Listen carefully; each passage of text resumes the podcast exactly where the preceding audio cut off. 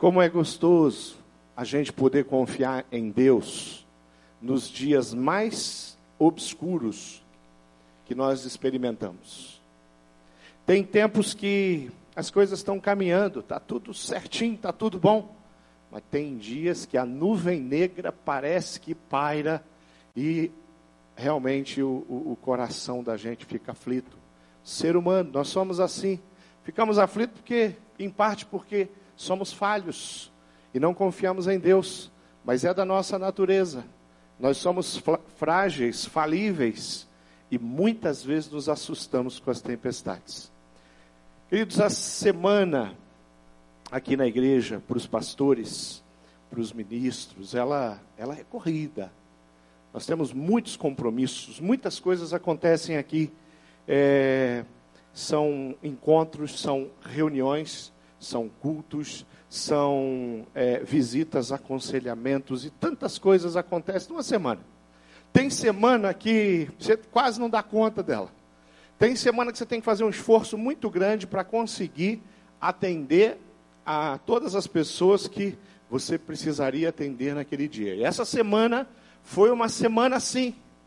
E foi uma semana, às vezes você vai a um hospital para fazer uma visita, para orar com alguém que fez uma cirurgia, é um irmão da nossa igreja, ou é alguém que um, uma família da nossa igreja pediu para que fosse visitado. A gente vai lá e, a gente, e chega lá, o, o pequeno grupo, a célula já passou lá. O líder de célula está por perto, está acompanhando, está dando suporte àquela família e tem um monte de gente envolvida. Você chega lá, você não encontra um ambiente triste, você encontra alguém que está lá, que está fazendo uma cirurgia, mas que está com o coração cheio de paz, aquela alegria que o pastor João estava cantando e falando, e é uma benção. Você vai no hospital, você não sai de lá para baixo, triste, pedindo misericórdia de Deus sobre aquela vida. Mas tem semana que você vai para o hospital para encarar algumas coisas que talvez sejam é, maiores do que você humanamente tem condição de suportar. E essa semana foi assim. Essa semana foi uma semana de luta para muitas pessoas. Foi uma semana de visitas muito complexas. Foi uma semana que, assim, já terminando sexta-feira, última visita no Hospital do Trabalhador, um homem que o hospital já decretou a morte cerebral dele, a família queria que eu batizasse ele. Olha a situação do pastor. O hospital decretou a morte cerebral. E a esposa falou, pastor, há poucos dias ele falou que ele queria ser batizado antes dos 50 anos, ele tem 48. Só que ele foi trabalhar na quinta-feira e quando o colega do posto chegou, encontrou ele caído, desmaiado. Não se sabe quanto tempo ele estava ali. Foi levado para o hospital do trabalhador e lá aquele homem estava, foi decretado a morte cerebral dele. Queridos, ah, eu tive que negociar com aquela esposa e eu entrei naquela UTI, orei pela vida daquele homem que respira, apesar da morte cerebral. E é interessante que eu, eles entenderam, eles ficaram, eles se acalmaram. Nós estamos em contato com eles, eles são de Almirante Tamandaré. Deus está permitindo nós entrarmos em Almirante Tamandaré com um projeto novo da nossa igreja. Essa família vai ser alcançada, vai ser cuidada por um dos nossos pequenos grupos, vai ser ministrado. O Senhor colocou essa família, nos deu essa família, para nós abençoarmos essa família. E quando eu, estava, na sexta-feira, no final, indo ao hospital, para chegar lá, a, a, a, o hospital trabalhador é o lugar mais, é o labirinto mais difícil de você se chegar em algum lugar lá dentro. Aí a, a recepcionista tentou me explicar qual era o caminho que eu tinha que pegar. Mas é difícil de entender. E ela falou: faz, faz o seguinte, espera aí, que eu vou levar você lá. Ela deixou o posto dela, passou o posto para uma outra jovem e foi me levar. E no caminho eu fui conversando com ela. E perguntei o nome dela, onde ela morava. Ela falou: esse rapaz está interessado em mim. E eu estava mesmo. E eu estava interessado no coração dela. E ela mora na Liberdade, pertinho aqui. Nós temos o, o nosso trabalho na, na Vila Zumbi ali no Mauá, do lado da Liberdade. E eu já falei para ela que ela tem que tirar um dia da semana e conhecer o povo de Deus. E falei dos pequenos grupos. E enquanto nós íamos no labirinto, entra para cá, entra para cá, parece que você está dando volta. A impressão que você está andando dentro do hospital do trabalhador. Só que ela cortou alguns atalhos. E os atalhos que ela cortou, um dos atalhos que ela cortou por dentro ali, para ele não ter que dar uma volta aí na, na outra avenida, ela pegou ali a área do, do, do pessoal que tinha acabado de chegar, os, os feridos de hospital. Trabalhador parece um hospital de guerra. É sangue para todo lado, é gente sem a perna. É uma doideira aquilo. Aquele lugar é triste. E até chegar lá na UTI, para estar com o Roberto e com a família dele e poder orar pela vida dele. Tem dia que é difícil. Tivemos uma experiência muito preciosa essa semana de fazer um batismo é, de uma senhora que começou a receber cuidados de uma família, de um pequeno grupo da nossa igreja.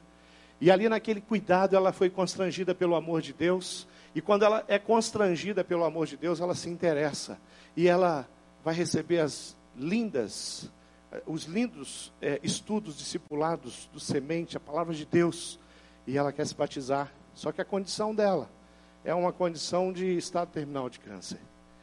Batizamos dentro do quarto dela, usando uma piscina para colher a água, jogando água em cima, um batismo por imersão em pé. Ela tem uma placa na coluna, não tinha, eu não podia nem molhar muito a coluna. Então você imagina que difícil para fazer um batismo por imersão, né? De uma pessoa que não tem condição de você colocar num tanque. Mas se você imaginar a alegria daquele lugar, a alegria daquela mulher, o testemunho, a confissão dela, que sem, nunca, sempre teve dificuldade de entender a palavra de Deus, Jesus, pessoas da, da família dela foram alcançadas, mas ela nunca conseguiu compreender.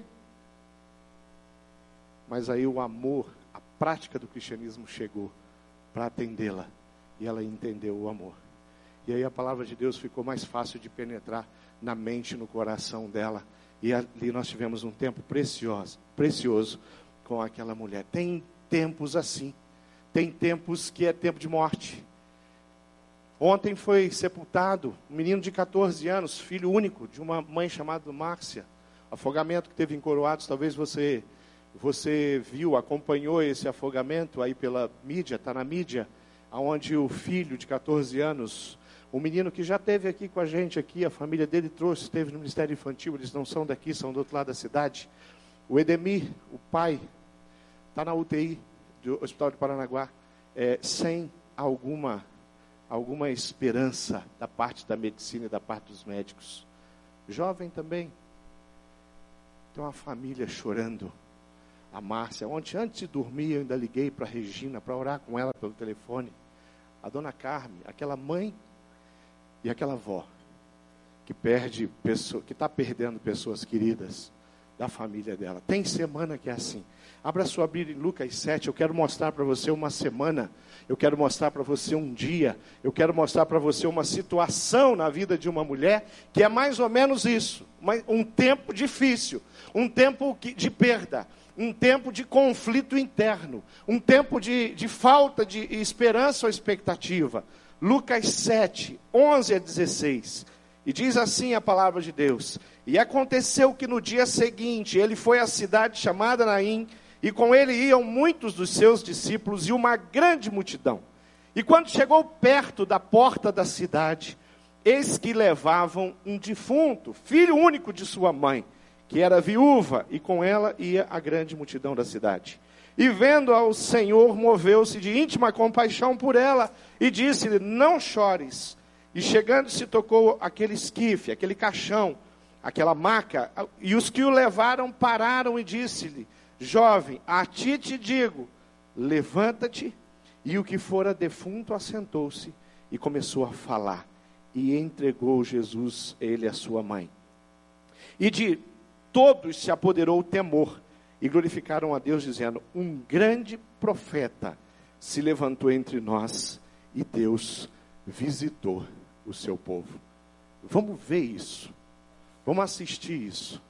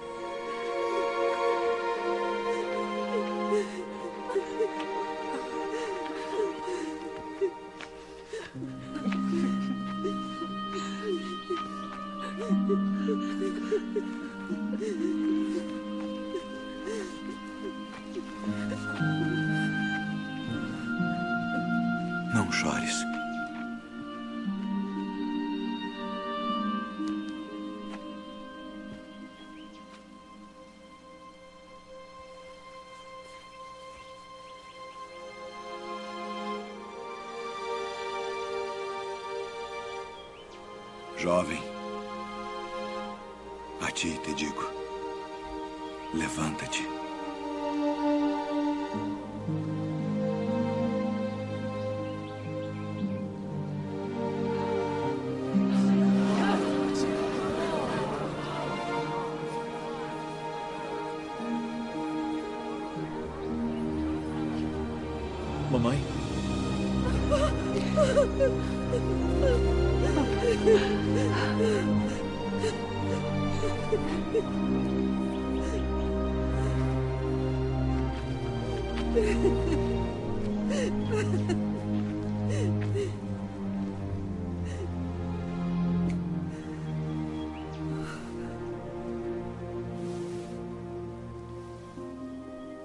Grande profeta se levantou entre nós. E Deus visitou o seu povo.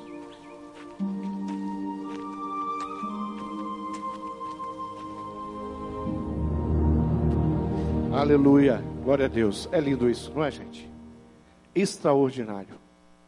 Querido, enquanto eu estudava durante os últimos dias a história de, da viúva de Naim, enquanto eu, eu lia algumas coisas, comentários, enquanto Deus falava ao meu coração, muitas coisas eu pude, eu pude, me chamou a atenção nesse texto. Eu queria que você deixasse esse texto entrar no teu coração, na tua história. A gente olha uma história simples, parece que dá para contar rapidinho. Aí você começa a ler, você começa a pensar na dimensão do milagre que Jesus produziu na vida de um jovem. A gente começa a compreender como funcionam as coisas no coração de Deus. A história ela acontece numa cidade chamada Naim, por isso é a viúva de Naim. Naim não era o esposo da, da viúva, era a cidade onde ela vivia, onde a, as coisas estavam acontecendo. E Naim era uma cidade muito pequena. Ah, os, os, os, os, historiadores é, vão apontar para uma cidade em torno de 4, 5 mil pessoas. Então, isso é uma cidade muito pequena, uma cidade de 5 mil pessoas. Que é um lugar bom para você passear, para descansar. Vá para uma cidade que tem 5 mil pessoas. Você vai ter tempo lá para descansar, você não vai ter muito barulho, você não vai ter tumulto, você não vai ter fila em lugar nenhum. E era uma cidadezinha simples. Uma cidade onde Jesus é, com certeza ressuscitou e esse foi registrado. E a gente fica pensando, será por que, que Jesus é, não, por que, que ele, ao invés de ressuscitar o, o, filho de uma viúva em Naim, ele não ressuscitou o filho de, de uma viúva em Jerusalém, em Cafarnaum, um lugar onde tivesse mais pessoas para poder testemunhar.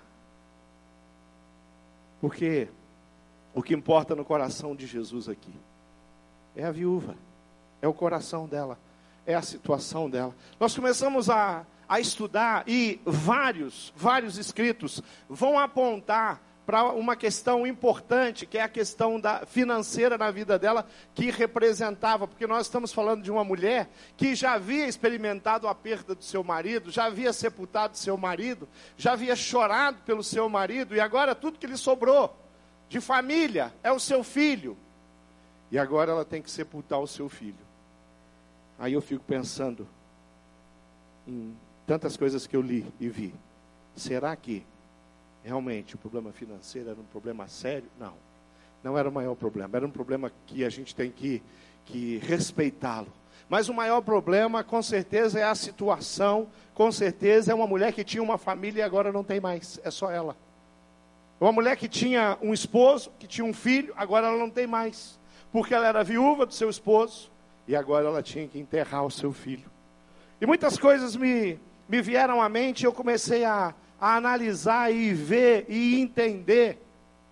Se tem uma, se tem ensinamentos que são claros na Bíblia, é o cuidado que, que o povo de Deus tem que ter com aqueles que precisam da nossa ajuda, em especial, é citado a viú, viúvas e órfãos. Lá em Êxodo 22 diz: A nenhuma viúva nem órfão afligireis a religião que é, que é, que é pura, que realmente pertence a Deus, ela se preocupa em visitar os órfãos, em cuidar dos órfãos. E se essa mulher tivesse ali perto dela pessoas que realmente tivessem compromisso com Deus, ela ia receber toda a atenção que ela necessitava, todo o sustento, não ia faltar nada na mesa dessa viúva. Agora, o contexto, ela teria que depender disso. Uma viúva, mulher, naquele contexto, trabalhar, conseguir um emprego, passar um concurso, nada disso existia para ela. Essa possibilidade não existia para ela. Essa era a condição sociocultural que ela vivia. Nós começou a me chamar a atenção ali já no início do texto que haviam duas multidões que estavam vindo. Uma multidão estava saindo da cidade, que é a multidão que a, que a Bíblia fala que estava seguindo, acompanhando o cortejo do menino, porque os cemitérios eram fora da cidade. É, na nossa cultura também, é que as cidades vão crescendo e vão engolindo os cemitérios. Mas quando você vai numa cidade pequena, você sai um pouquinho da cidade, encontra um, uma rua, às vezes uma rua que não tem nem calçamento, para chegar num cemitério. Eu fiz um sepultamento há poucos dias no cemitério de Pontal do Sul, e é exatamente o que eu estou falando. Você chega no meio do nada ali na estradinha, você entra numa ruazinha de chão. Não tem iluminação, não tem calçamento. Aí quando você chega no cemitério, e eu cheguei à noite, cheguei tarde lá, era umas nove e meia da noite, a hora que eu fui para estar com aquela família, é, o, o, cemitério também não tinha iluminação adequada, então eu cheguei no cemitério escuro. E eu falei, será que tem alguém aqui, além de mim, né? Num cemitério escuro, muito sem estrutura, aquele cemitério. Aí eu vi uma luzinha acesa lá, eu entrei, abri uma portinha, a família estava lá dentro, poucas pessoas, com aquele jovem de 26 anos que, que havia morrido. Ah, duas multidões. Uma multidão está saindo da cidade levando um corpo para ser sepultado. Que é a multidão que está triste. É a multidão que está comovido com a situação daquela mãe, a situação daquela viúva. É a multidão da tristeza da desesperança. E tem uma outra multidão que vem acompanhando Jesus, e eles estão acompanhando Jesus não é à toa. Eles estão acompanhando Jesus porque por onde Jesus passava, ele fazia milagres. O que Jesus falava eram palavras de vida eterna que tocava a mente, tocava o coração, e essa multidão, durante o tempo e o ministério de Jesus, ela só cresceu. Jesus teve que se proteger, entrar num barco, subir no monte para ficar eh, a sós com os seus discípulos, ou até mesmo ele e o Pai. Mas essas duas multidões que estão indo no sentido contrário, uma é da desesperança, a outra da esperança. Um é do sofrimento, a outra é a multidão da alegria, que está seguindo Jesus. E pode ter certeza que na multidão da alegria, na multidão da esperança, tinha pessoas com problemas sérios, tinha pro, pessoas provavelmente com problemas de saúde que estavam ali justamente indo atrás daquele que promovia algum tipo de esperança. E a desesperança e a esperança vão se encontrar e vai acontecer um milagre. E aquilo, aquela, aquelas duas multidões agora viram uma só. A multidão da euforia, do louvor, da alegria, de glorificar Jesus, reconhecer que de fato um grande profeta se levantou naquele lugar e mudou a condição de uma mulher. Jesus ele chega de uma maneira muito especial. E a, a, a, a coisa que é interessante é, é, é, simplesmente ver num texto, Jesus não está é, simplesmente atendendo a multidão, mas a Bíblia diz, lá ali no versículo 13, que Jesus olhou para aquela mulher. Por que, que ele não olhou para o jovem? Não. Parece que quem leva o coração de Jesus não é o jovem. Porque a morte talvez não seja uma coisa tão complicada para um jovem como era para aquela viúva, para aquela mãe. E ele já tinha ido. Já tinha ido. De repente, aquele jovem tinha encontrado coisas tão boas que nem era para ele um benefício tão grande voltar. Porque o que nós temos do lado de lá não é sofrimento. Mas ele olhou para a mulher, viu o sofrimento e a necessidade dela. E ele vai fazer um milagre. Ele olhou para ela com compaixão. Queridos, do mesmo jeito que ele olha para o cego, na beira do caminho. Do mesmo jeito que ele olha para o ladrão da cruz que está pendurado ao lado dele. E dá àquele ladrão a salvação que ele precisava tanto. o mesmo olhar que ele olha para as crianças e os discípulos tentando impedir as crianças de atrapalhar Jesus. E ele fala: Deixai vir a mim as criancinhas, eu quero estar com elas. O olhar de Jesus não é, não é qualquer olhar. O olhar de Jesus não é como o, muitas vezes o nosso olhar. Muitas vezes um olhar que a gente olha para uma pessoa que está passando por uma necessidade e a gente tem pena e a gente olha e a gente deixa até eu sair daqui. E a gente chega em outro lugar e a gente conversa e a gente fala: Meu Deus, imagina a situação que Fulano está passando. Que olhar que é esse? O olhar de Jesus é aquele que ele vai em direção à pessoa, não o contrário, para comentar.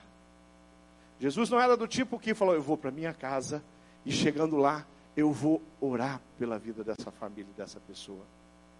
Jesus era do tipo que fala: Onde está essa família? Eu quero ir lá, orar com eles, levar uma palavra para eles, levar consolo, levar conforto, levar milagre. Nós somos filhos do Senhor Jesus. Nós fomos salvos, restaurados pelo Senhor Jesus. O olhar que nós temos que buscar, de todo o coração, com todas as nossas forças e o nosso entendimento, é esse olhar. É olhar de quem vê a necessidade, se importa. E ele se move de, de íntima compaixão, diz a palavra. Ele se compadece. Ele se compadece porque parece que Jesus sente a dor daquela mulher. Ele se coloca no lugar dela. Às vezes, num relance, nós vemos uma situação. E há, há uns dias atrás, nós tivemos uma sequência de chacinas é, em presídios no Brasil. E os comentários do Facebook sobre a chacina não são os melhores. E os comentários do Facebook de alguns crentes também não são os melhores. É até vergonhoso algumas coisas que eu li, porque as pessoas consideravam tudo, a criminalidade, mas não as pessoas. Mas tem uma das reportagens que eu assisti, e, e o que me chamou a atenção na reportagem foi a, uma mãe, aonde o repórter tentava conversar com aquela mãe, que o filho havia morrido lá dentro da chacina. E aquela mãe ela não conseguia falar. E aí eu fiquei olhando o, a, a, e consegui sentir a tristeza daquela mãe. Querido, ela tinha um filho que estava preso. Eu não sei qual é o crime, eu posso é, elocubrar aqui, imaginar o que, o, qualquer coisa. De repente, um criminoso, né, um assassino, de repente, um estrupador, de repente, um, um cara que carregou uma grande quantidade de droga, de repente, um ladrão de carro. Eu não sei, não sei o que que o filho daquela mulher, eu não sei o nome do filho daquela mulher, mas aquela mulher estava de fato aflita e chorando. Antes ela tinha um, um filho preso, de repente um marginal, mas ele estava vivo. E no coração de uma mãe, a hora que o filho sair, ele vai ter oportunidade, quem sabe lá, ele vai ter oportunidade de mudar o comportamento dele. O que tem no coração de uma mãe é esperança. Mas a hora que chega um, um telefonema do Estado, ou, não sei se essas coisas, se aconteceu nesse caso, acredito que não, perto do que a gente viu, é, ou então chega, ela liga a televisão, ou então alguém ligou para ela e falou: liga a televisão e veja o que aconteceu lá no presídio onde seu filho está.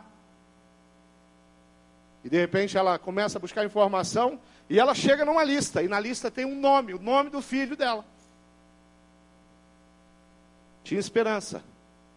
Estava vivo. Podia mudar. Muitas pessoas mudaram. Tem ex-presidiários que, que vive, estão conosco aqui na igreja, assistem cultos. Fazem parte, estão em célula. Estão envolvidos em ministérios, ministério da pastoral carcerária, que foram transformados pelo Senhor Jesus. Mas o choro daquela mãe não era de alívio. É que a esperança com o filho, havia recebido um ponto final. Mais ou menos o choro que Jesus olha e ele diz para aquela mulher: Não chores. Jesus sempre tem uma palavra surpreendente. Dizer para uma mãe que está levando o seu filho para um, talvez um buraco numa pedra, no monte, talvez um buraco no chão, para enterrá-lo. Jesus olha e fala assim: Não chores.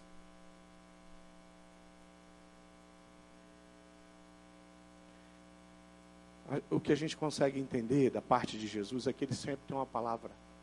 Ele sempre fala conosco. Quando você passa por aquelas lutas, Jesus tem alguma coisa para compartilhar contigo. Ele tem alguma coisa para tocar sua mente, o teu coração, para mudar a maneira como você está pensando. Quando você busca a palavra de fato que vem do coração de Deus, coração muda. E ele tem uma palavra, e a palavra para ele é: não chores. Jesus é profeta. E ele está falando do, do, do choro que, que vai parar, porque ele sabe o que vai acontecer e movido de compaixão, pede para ela parar de chorar. E ele vai se aproximar dela e vai estar com ela e vai ministrar o coração dela e vai fazer um milagre na vida daquela mulher. Milagre acontece na vida de quem? Acontece na vida de uma viúva solitária. O milagre acontece na vida de quem? Na vida de um jovem que já havia morrido. O milagre acontece na vida de quem? para a honra e glória do Senhor Jesus, para uma multidão ver que aquele que estava ali não era qualquer um, não.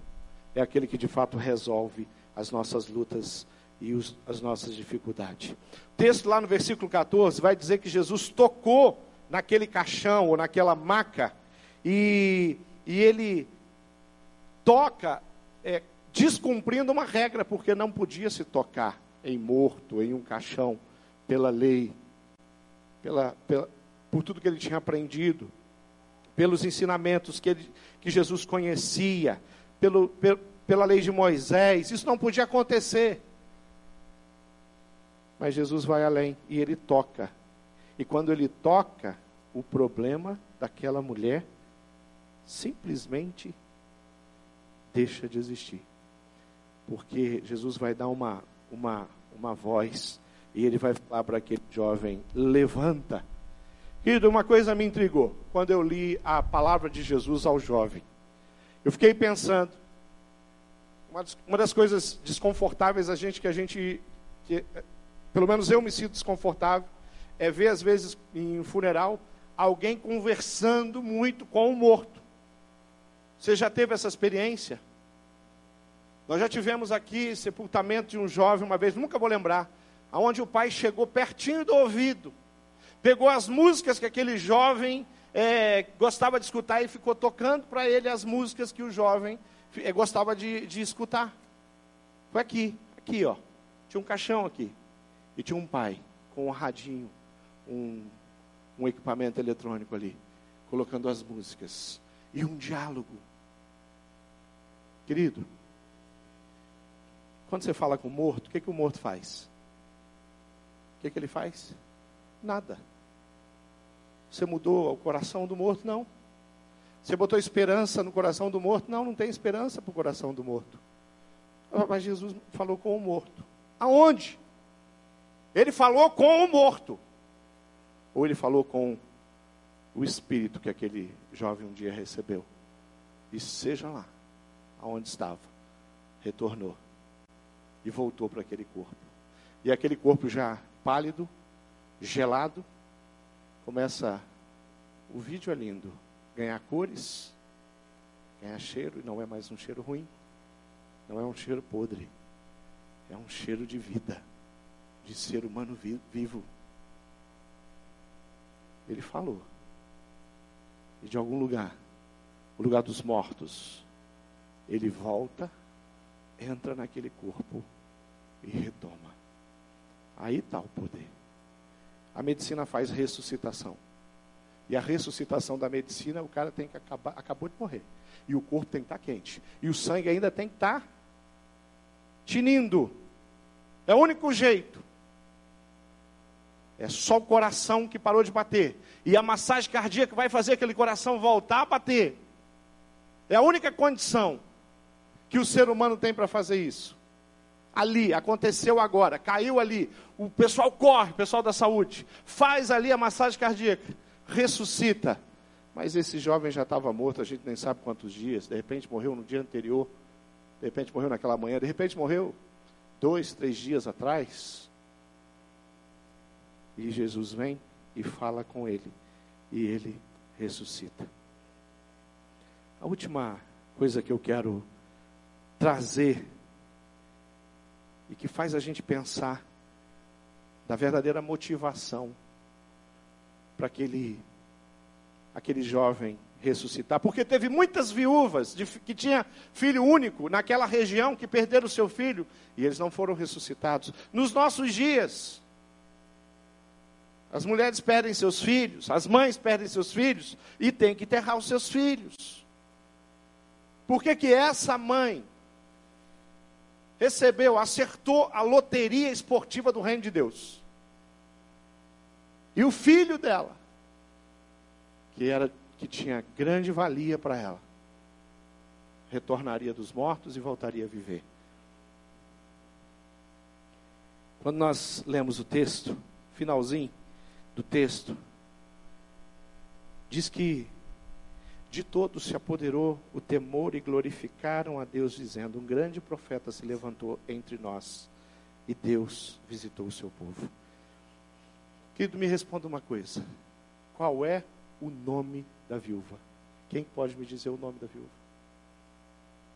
Alguém sabe o nome da viúva? Você sabe, Ricardo, o nome da viúva?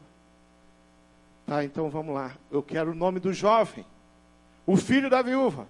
Qual é o nome dele? Hoje à noite vocês vão ouvir uma mensagem sobre Lázaro, que também foi ressuscitado. E Lázaro tinha nome, nós sabemos, foi o Lázaro, irmão de Maria, irmão de Marta. Mas aqui não tem nome.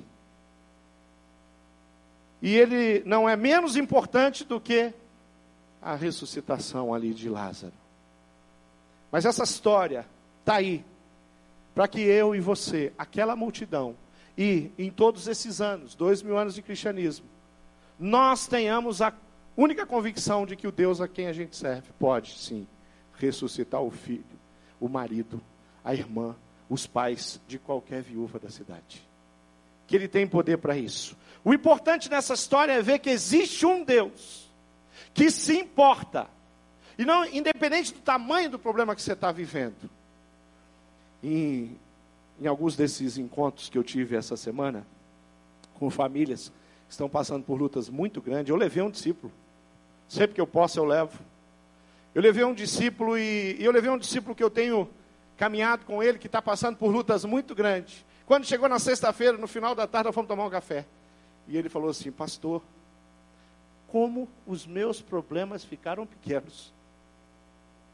Depois dele fazer duas visitas comigo, está com duas famílias ali. Como os meus problemas ficaram pequenos. Aí eu falei, ô oh, Jesus, eu já estou tanto tempo com ele falando isso, ele não entende, mas hoje ele viu. Acho que agora a coisa vai andar lá, no meu discipulado. Agora eu vou conseguir é, dar uns passos importantes para o crescimento espiritual dele. Nós precisamos olhar para essa história e falar: nós temos um Deus que se importa. E ele se importa com as crianças que estão brincando, fazendo barulho, atrapalhando o encontro do pequeno grupo, às vezes, que às vezes elas fazem muito barulho. Ele se importa com uma mãe que perdeu um filho. Ele se importa com uma cirurgia simples, que vai durar 20, 20 minutos. Um, dois furinhos que o médico vai fazer, vai fazer ali um. Ele se importa com o seu estado emocional se você está feliz, se você está triste. Ele ouve as nossas orações. Quando eu olho, a viúva não pediu nada para ele, com a boca, mas talvez com os olhos, com o coração, ela fez um pedido. Talvez ela nem soubesse o que é, era possível, quem sabe ela nem conhecia direito. Aquele homem que se aproximou, olhou para ela, é, chegou bem pertinho, tocou no caixão do filho dela. Mas uma coisa eu posso garantir para você: essa mulher viu com os próprios olhos dela o que o Senhor Jesus pode fazer por qualquer pessoa, em qualquer lugar e em qualquer momento da história e do tempo. No passado fez, no presente faz e no futuro vai fazer, porque Ele é Senhor absoluto. Queria que você ficasse de pé. Queria que nós gastássemos um tempo orando com base nessa história. E nós estamos simplesmente di diante de alguém, de um ser muito especial, que é o Verbo encarnado, que tem poder sobre a morte e venceu a morte na cruz do Calvário. O que que tem na sua vida? O que que tem na sua história que precisa assim receber esse toque de Jesus? Qual é a área? Qual é o problema que você fala, ah, pastor? Tem alguma coisa aqui que precisa ser mudado. Tem alguma coisa aqui que precisa que o Senhor Jesus precisa intervir. Tem relacionamentos na minha família que o Senhor Jesus precisa tocar. Tem um pecado que eu carrego. E eu quero me livrar, mas eu não consigo. Jesus precisa tocar para que esse pecado possa desmoronar, sair. Quem sabe ele tem que tocar na sua fé, no seu coração. Quem sabe Jesus tem que tocar, sabe do que? No teu comportamento. Para que você se importe mais com as pessoas. Para que você seja usado. Para que as pessoas lembrem de você quando elas estiverem passando por uma grande luta. Passe um WhatsApp, liga no seu celular, para que você possa socorrê-las. Orar com elas, orar por elas. Talvez é isso, porque você está tão envolvido com as coisas terrenas que você não consegue entender que Deus tem um plano para a sua vida que é tremendo. Talvez os seus problemas estejam te consumindo tanto que não está sobrando tempo para você ter experiências sobrenaturais com Deus, muito especiais, para você ir além, batizar pessoas que não têm condição hoje de entrar num tanque de batismo. A igreja do Senhor Jesus precisa fazer isso. A igreja do Senhor Jesus precisa olhar a igreja do Senhor Jesus precisa estar com aqueles que perderam seus entes queridos. Vai lá, dá um abraço, dá um beijo. E você vai contribuir para que um milagre aconteça.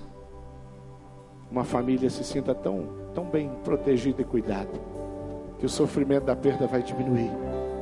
Uma pessoa vai se sentir tão amada, que a dor física, que o câncer que cresce está se espalhando, não vai ser a, aquilo que vai tomar a mente dessa pessoa o tempo inteiro. Nós somos a igreja do Senhor Jesus. Nós caminhamos na multidão da alegria, que vai em direção à multidão da tristeza, e começa a mexer com essas pessoas. Esse é o nosso Senhor, que é muito, mas muito mais forte do que a morte, muito mais forte do que nós. Querido, você, queria que você viesse aqui para a gente orar junto. Falar, pastor, tem uma área da minha vida, tem alguém na minha família que precisa de um toque. E eu quero colocar essa situação ou essa pessoa diante do Senhor. E nós vamos fechar esse culto orando, clamando ao Senhor, para que Ele nos visite nessa manhã aqui. E Ele faça milagres. Vem para cá. Traga a sua própria vida aqui. Ou traga alguém da sua família.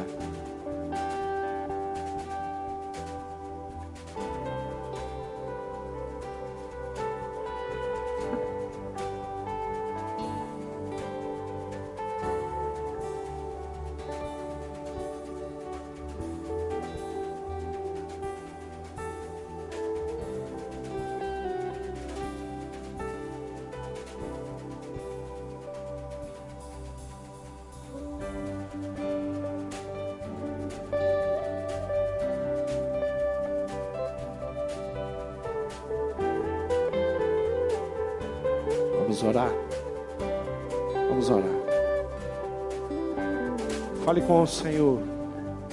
E diga para o Senhor: Ó Senhor, eu quero ter tanta intimidade contigo para ser usado, para acreditar diante das lutas maiores que tem na minha vida ou na minha casa. Eu quero ter tanta intimidade contigo que quando o Senhor quiser usar a minha vida para ressuscitar um morto, o Senhor pode para tocar no coração das pessoas feridas na alma. O Senhor consiga me usar pela minha disposição. Não pela, não encontre indiferença. Esse é o sentimento. Ore por aquela pessoa. Peça que você, a sua família, seu pequeno grupo, a sua célula tenham essa esse desejo profundo de ir além e encontrar as pessoas pelo caminho. e levar salvação, restauração, milagre para o coração das pessoas. Palavras de vida eterna, palavras de amor, palavras de verdade. Levar os mais preciosos textos que tem marcado o nosso coração. Pai amado, eu sei que o Senhor conhece cada pessoa que está aqui. Eu sei que o Senhor conhece a história, o Senhor conhece o passado, sabe todos os erros que cada um cometeu. O Senhor conhece todos e sabe e presenciou e foi quem proporcionou todos os momentos de, de arrependimento, de reconhecimento, de abandono, de, de práticas que não, que não são compatíveis com a tua palavra. O Senhor conhece a realidade hoje, dentro de cada lar, de cada relacionamento, casamento, filhos, vida profissional. O Senhor conhece as áreas de luta, o Senhor conhece o físico, qualquer enfermidade que tenha se instalado no corpo dos meus irmãos aqui, ou de alguém que é especial, de alguém que é da família, de alguém que é amado e que tá, foi trazido aqui para apresentar diante do Senhor.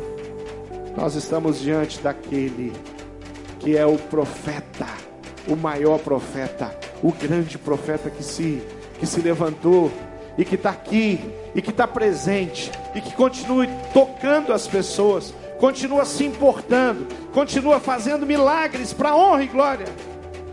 Sua Jesus, Pai, tudo que vai acontecer, que está acontecendo, e que através da, das nossas vidas, da nossa instrumentalidade, possa acontecer o que nós pedimos como a história da viúva e do filho da viúva. Que seja para o teu nome ser conhecido, que seja para o Senhor ser honrado, que seja para as pessoas perceberem, entenderem, compreenderem que tem um Jesus que vale a pena seguir, que tem um Jesus que vale a pena estar perto, que tem um Jesus que vale a pena falar com Ele, pedir. E a tua palavra diz que a gente muitas vezes não recebe porque nós pedimos de forma errada, com o coração errado, com a intenção errada. O nosso foco é o nosso benefício. Mas esse texto, essa história nos ensina que o nosso foco é a glória de Deus, para que muitas e muitas e muitas pessoas possam provar do milagre para que muitas e muitas pessoas possam ter paz no meio da aflição, no meio da tempestade, para que muitas e muitas pessoas tenham esperança no meio da desesperança, porque o Senhor é aquele que produz essas coisas. Eu oro muito agradecido e oro em nome do Senhor Jesus. Amém.